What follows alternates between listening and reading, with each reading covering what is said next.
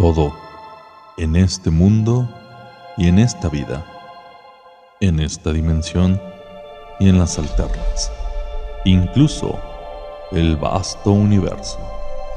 Todo tiene un lado oscuro. El podcast donde encontrarás esta parte oculta de personalidades, hechos, situaciones reales, actividades paranormales, realidad, ficción, incluso tú, incluso yo. Todo tiene su lado oscuro.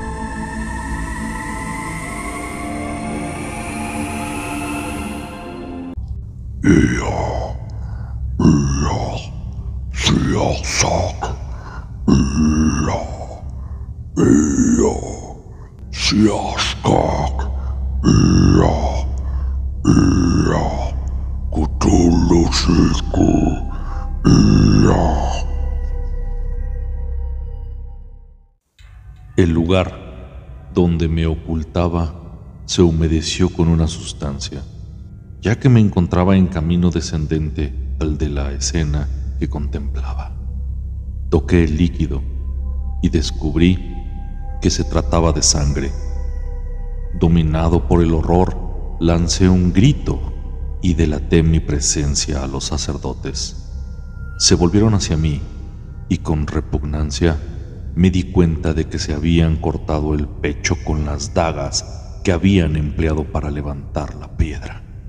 Todo eso con algún propósito místico que no pude adivinar, aunque ahora ya sé que la sangre es el alimento de los espíritus, razón por la cual los campos de guerra, una vez que la batalla ha concluido, brillan con una luz antinatural porque es ahí donde se alimentan las manifestaciones de los espíritus. Que Anu nos proteja. Mi grito tuvo el efecto de hacer que el ritual se sumiera en el caos y en el desorden. Me lancé a la carrera por el sendero de la montaña por el que había subido, y los sacerdotes emprendieron mi persecución, aunque me pareció que algunos se quedaban atrás quizá con la finalidad de completar los ritos. Sin embargo, mientras descendía frenéticamente por las pendientes en la fría noche, con el corazón galopando en mi pecho y la cabeza desbocada, por detrás de mí escuché el sonido de las rocas quebrándose y de truenos que sacudieron el mismo terreno que pisaba. Aterrado y por la prisa, caí al suelo. Me incorporé y giré para enfrentarme al atacante que tuviera más cerca, a pesar de que iba desarmado. Para mi sorpresa, lo que vi no fue ningún sacerdote de un horror antiguo, ni a ningún nigromante del arte prohibido, sino las túnicas negras caídas sobre la hierba y los matorrales, sin la presencia de vida o cuerpos en ellas. Con cautela me acerqué a la primera y recogiendo una rama, la alcé de los matorrales espinosos.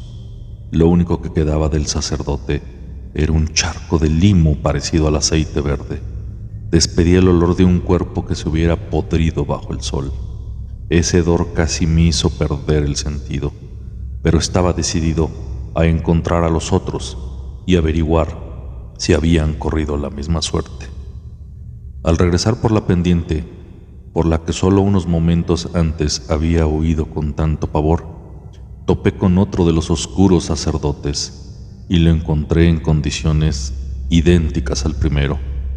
Seguí andando y pasé al lado de más túnicas, aunque ya no me atreví a levantarlas. Entonces, por fin llegué hasta el monumento de roca gris que se había alzado de manera antinatural en el aire ante el comando de los sacerdotes.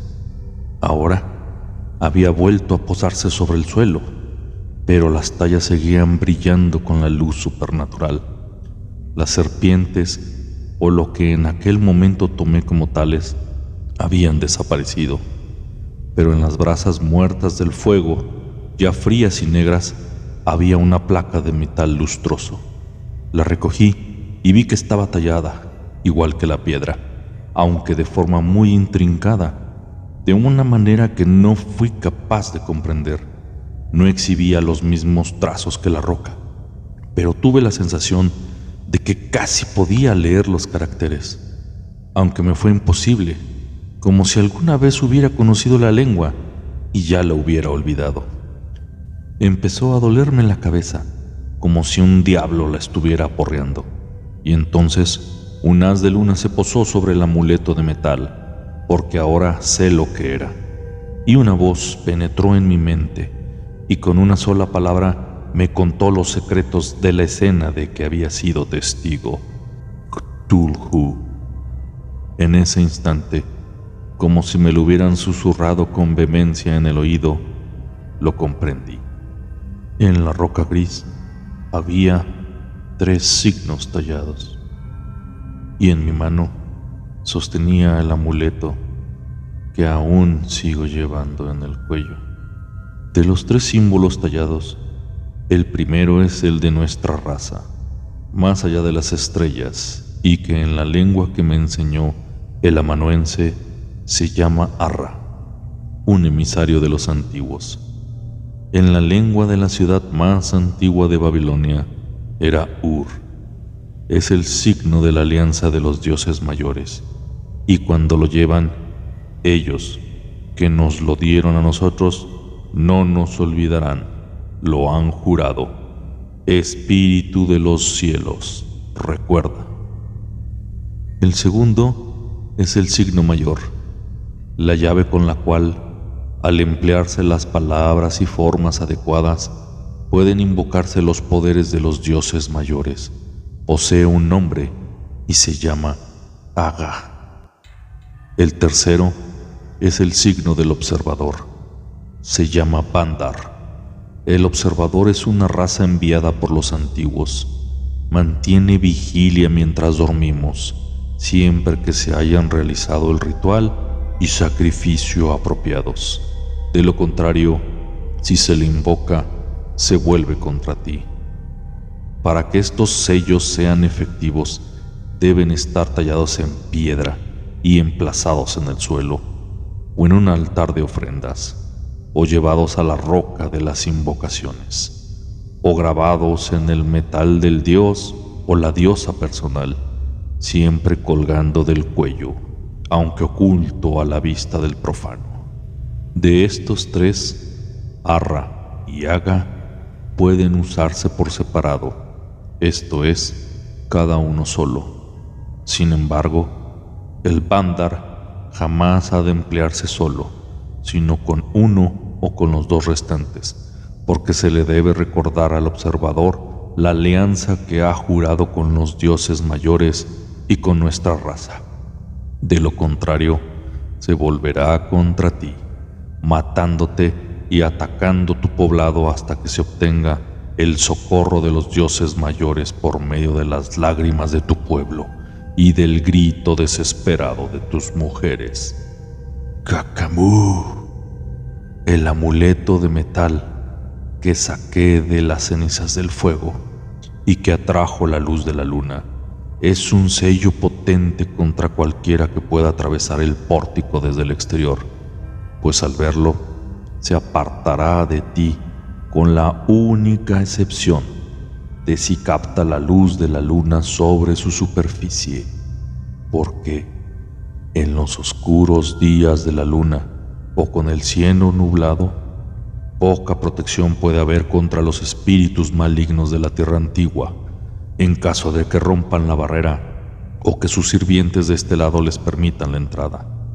En ese caso, no se dispondrá de ningún recurso hasta que la luz de la luna brille sobre la tierra, ya que esta es la más antigua de los Sonei y es el resplandeciente símbolo de nuestro pacto.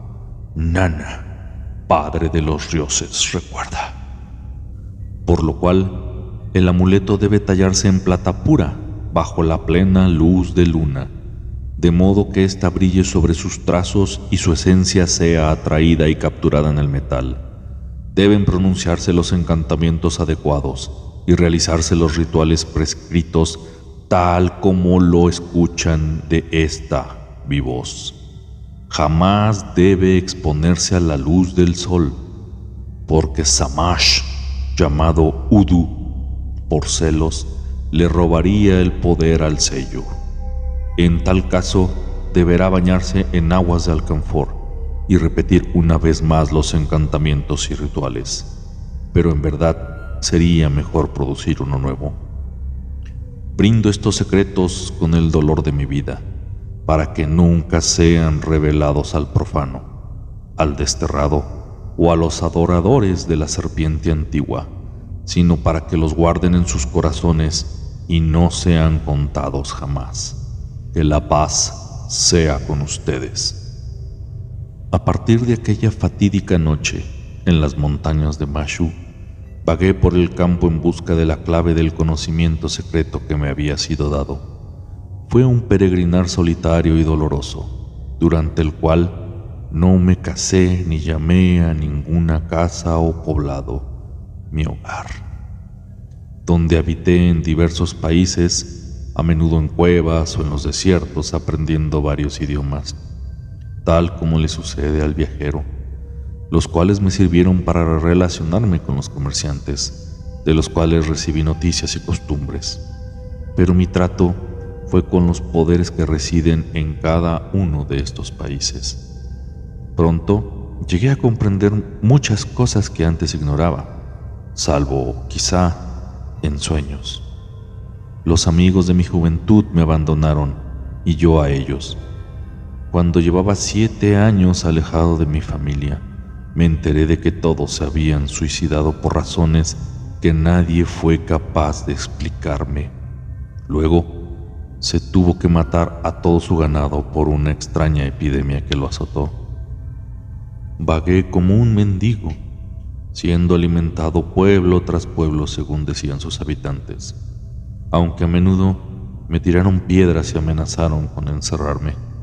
En ocasiones pude convencer a algún hombre instruido de que yo era un estudioso serio. Entonces me permitía leer los registros antiguos donde se detallaban los procedimientos de nigromancia, hechicería, magia y alquimia. Aprendí el hechizo que causa en los hombres enfermedad, plagas, ceguera, locura e incluso muerte. Aprendí las diversas clases existentes de demonios y dioses malignos y las viejas leyendas que hablan sobre los antiguos. Así, fui capaz de protegerme contra el terrible Maskim, quien yace a la espera en los límites del mundo, listo para atrapar al incauto y devorar los sacrificios dispuestos en la noche, y en lugares desiertos también contra la diableza, la Mashta a quien se le llama la espada que parte el cráneo, cuya sola visión produce horror y desolación, y según algunos, una muerte de naturaleza muy extraña.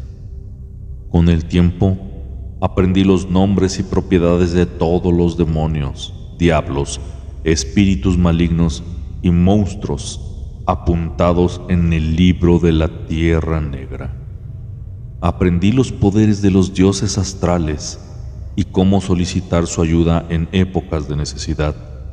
También descubrí a los pavorosos seres que moran más allá de los espíritus astrales que vigilan la entrada al templo del perdido, del de los días antiguos, del antiguo de los antiguos, cuyo nombre no puedo mencionar aquí. En las ceremonias solitarias que realicé en las colinas, adorando con fuego y espada, con agua y daga, y con la ayuda de la extraña hierba que crece en ciertas partes del Mashu, con la cual inadvertidamente había encendido la hoguera al lado de la roca. Esa hierba que le otorga a la mente un gran poder para viajar tremendas distancias en los cielos, lo mismo que en los infiernos recibí las fórmulas para los amuletos y talismanes que se detallan más adelante y que le proporcionan al sacerdote un pasaje seguro entre las esferas por donde tal vez viaje en busca de la sabiduría. Pero ahora, transcurridas mil y una lunas del peregrinar, el maskin mordisquea mis talones, el rabishu tira de mi pelo, la mashta abre sus temibles fauces, Asaktok se regocija malignamente en su trono, Tulhu alza la cabeza y observa a través de los velos de la hundida Valorni del abismo y clava sus ojos en mí. Razón por la que debo apresurarme a pronunciar estas palabras en caso de que mi final llegue antes de lo que había preparado. En verdad, da la impresión de que hubiera fracasado en algunos aspectos concernientes al orden de los ritos, de las fórmulas o los sacrificios, porque ahora Parece como si todas las huestes del Eresquigal estuvieran esperando, soñando, babeando por mi partida. Ruego a los dioses que pueda salvarme y no perezca igual que el sacerdote Abdul Ben Martu en Jerusalén. Que los dioses recuerden y se apiaden de él. Mi destino ya no está escrito en las estrellas porque he roto la alianza caldea al buscar el poder sobre los Sonei. He pisado la luna y ésta ya no ejerce poder sobre mí. Las líneas de mi vida han sido borradas por mi vagar en el yermo, encima de las letras escritas en los cielos por los dioses. Incluso ahora puedo oír a los lobos aullando en las montañas, tal como lo hicieron en aquella fatídica noche. Invocan mi nombre y los nombres de los otros. Temo por mi carne, pero todavía más por mi espíritu. Recuerden siempre en cada momento vacío invocar a los dioses para que no los olviden, porque son desmemoriados y se encuentran muy lejos. Que sus fogatas brillen altas en las colinas y en los techos de los templos y en las cimas de las pirámides, para que puedan verlas y recordar.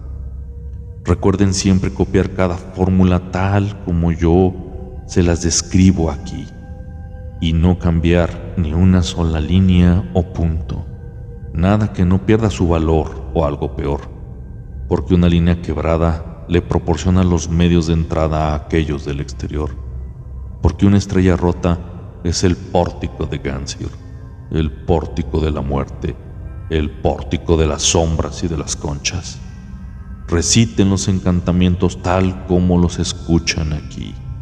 Preparen los rituales sin ningún fallo y ofrezcan los sacrificios en los lugares y momentos adecuados. Que los dioses se apiaden de ustedes, que puedan escapar de las fauces del Maskim y vencer el poder de los antiguos. Y que los dioses les concedan la muerte antes de que los antiguos gobiernen de nuevo la tierra. Kakamusela.